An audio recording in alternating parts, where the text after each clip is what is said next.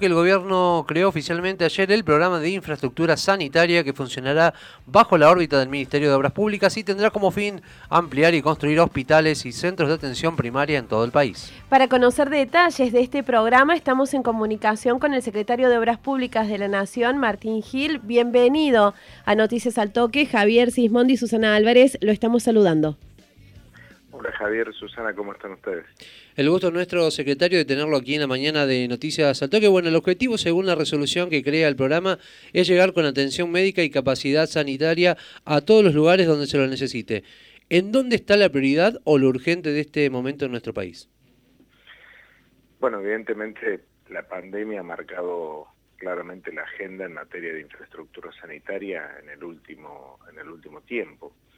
Y, y en ese sentido el programa lo que, lo que procura es coordinar estas acciones, eh, revisar el inventario de lo que estamos haciendo y de lo que vamos a hacer, eh, trabajando en los distintos niveles, la atención primaria, el abordaje de infraestructura sanitaria en, distintos contextos, como puede ser eh, los pasos fronterizos, los contextos de encierro, eh, las regiones turísticas, eh, eh, pensar también la mayor complejidad en, lugares o, en abordajes regionales como pueden ser la Patagonia, la región Cuyo, el norte del, país. Nosotros hoy tenemos un, plan de intervención entre lo que está en marcha y, y lo que prontamente se pondrá en marcha y estamos trabajando en los proyectos ejecutivos de más de 300 eh, obras de salud, de infraestructura sanitaria en el país. Eh, que hemos hecho y hemos construido 12 hospitales modulares eh, que incrementaron la capacidad nomás en esos 12 hospitales en, en mil camas críticas y 300 de terapia intensiva. Uno de ellos estuvo en Córdoba, en la bajada Pucará, al lado del Hospital San Roque. Hemos construido ya 19 eh, eh, centros sanitarios turísticos u hospitales en lugares turísticos. Tres de ellos construimos en Córdoba, en el Valle de Punilla, en el Valle de Tras Sierras y en el Valle de Carmuchita, en Santa Rosa de Carmuchita. Eh, estamos eh, estamos construyendo, eh, eh, construimos ya 17 hospitales en ámbitos carcelarios, ahora comenzamos la construcción de 14 hospitales carcelarios más, uno de ellos ya está construido en la provincia de Córdoba, en el, en, el complejo carcelario de Bower.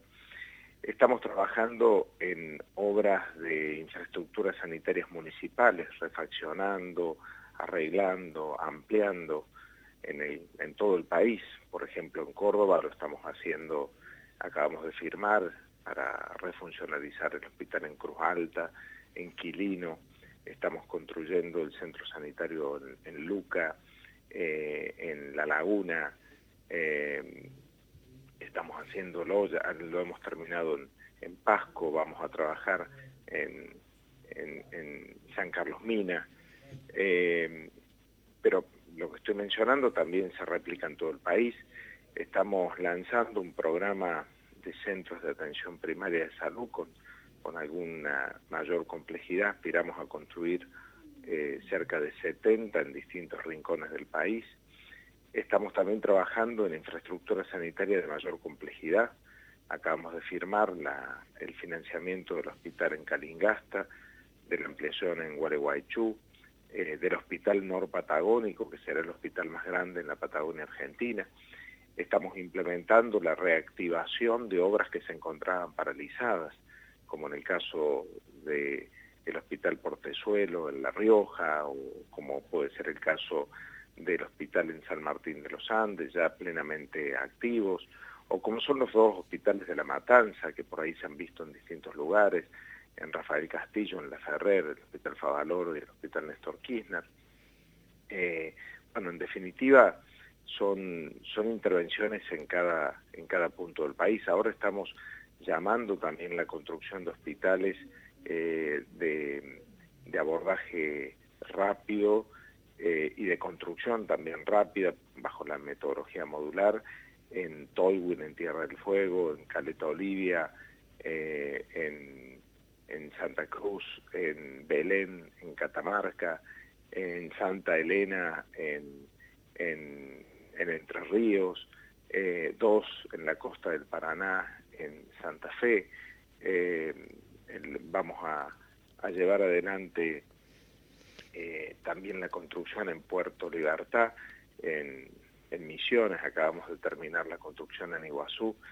Bueno, es, es realmente un, programa amplio, abarcativo y como nunca antes existió en materia de infraestructura sanitaria. Solo decirte que cuando, eh, decirles que cuando recibimos el gobierno eh, teníamos solo 11 obras en materia de salud en todo el país, y las 11 se encontraban paralizadas desde hacía más de tres años.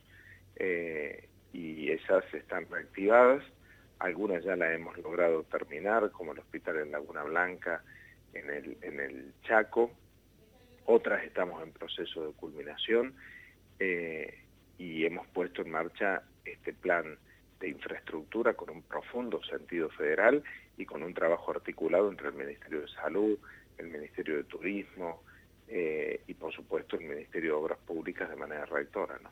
Eh, usted ha mencionado en varias oportunidades que se trata de construcciones que tienen eh, una complejidad distinta, mayor complejidad.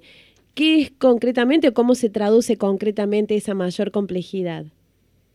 No, hemos tenido dos, dos tipologías la tipología de construcción tradicional, de infraestructura sanitaria, que por supuesto tiene toda la termomecánica que se exige y todos los requisitos que se exigen en materia de construcción o infraestructura de salud, pero la pandemia nos exigió también en algunos puntos construir con alguna metodología que fuera mucho más rápida en materia de intervención, porque eh, básicamente la, decisión del presidente de poder mantenernos aislados en una primera etapa de manera estricta tenía como objetivo fortalecer un sistema de salud que estaba desmembrado porque se había eliminado el Ministerio de Salud, porque se habían eh, cerrado la política de vacunación en la Argentina, habían vuelto a llegar eh, enfermedades que estaban eliminadas como el sarampión, digo, había una situación de mucha fragilidad.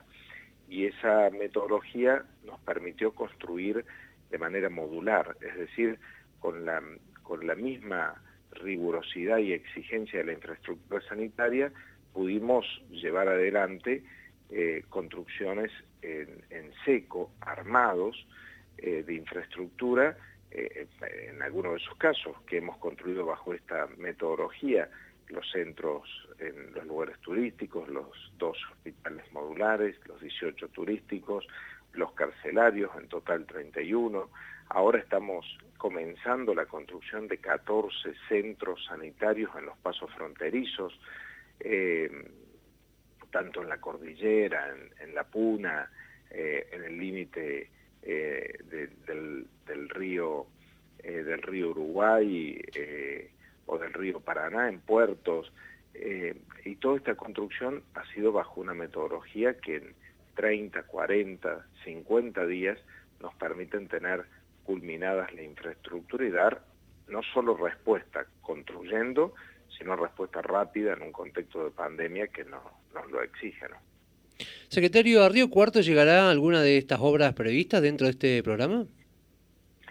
Bueno, en el, en el caso de Río Cuarto o de las grandes localidades en Córdoba, eh, evidentemente son polos sanitarios, ¿no? Son polos de salud que, que, resultan muy importantes. El Hospital de Río Cuarto no solo abarca Río Cuarto, sino que abarca todas las regiones, el mismo caso de Villa María. Nosotros hablamos permanentemente con el Ministerio de Salud de la provincia y vamos determinando en una primera etapa cuáles son los lugares de mayor urgencia. En este momento, por ejemplo, estamos eh, licitando la ampliación del hospital en la zona sur de, Córdoba, el Hospital Florencio Díaz, y también eh, con el intendente Yarlora vamos a construir cuatro hospitales de urgencia y emergencia en barrios periféricos de la ciudad de Córdoba, dependiendo de la municipalidad del, Hospital de Urgencia de Córdoba. En el caso de Río Cuarto no se nos ha planteado esta demanda inicialmente, pero por supuesto tanto con Juan Manuel como con el Ministerio de Salud, nosotros estamos permanentemente dispuestos para poder avanzar. Sabemos que sí hemos tomado alguna intervención desde el Ministerio del Interior, apoyando y avalando algunas infraestructuras sanitarias que el municipio ha llevado adelante fundamentalmente en centros de atención primaria de salud o en, el abordaje más, más municipal de la salud en, los barrios, acompañando la tarea que el, que el intendente Llamosa realiza.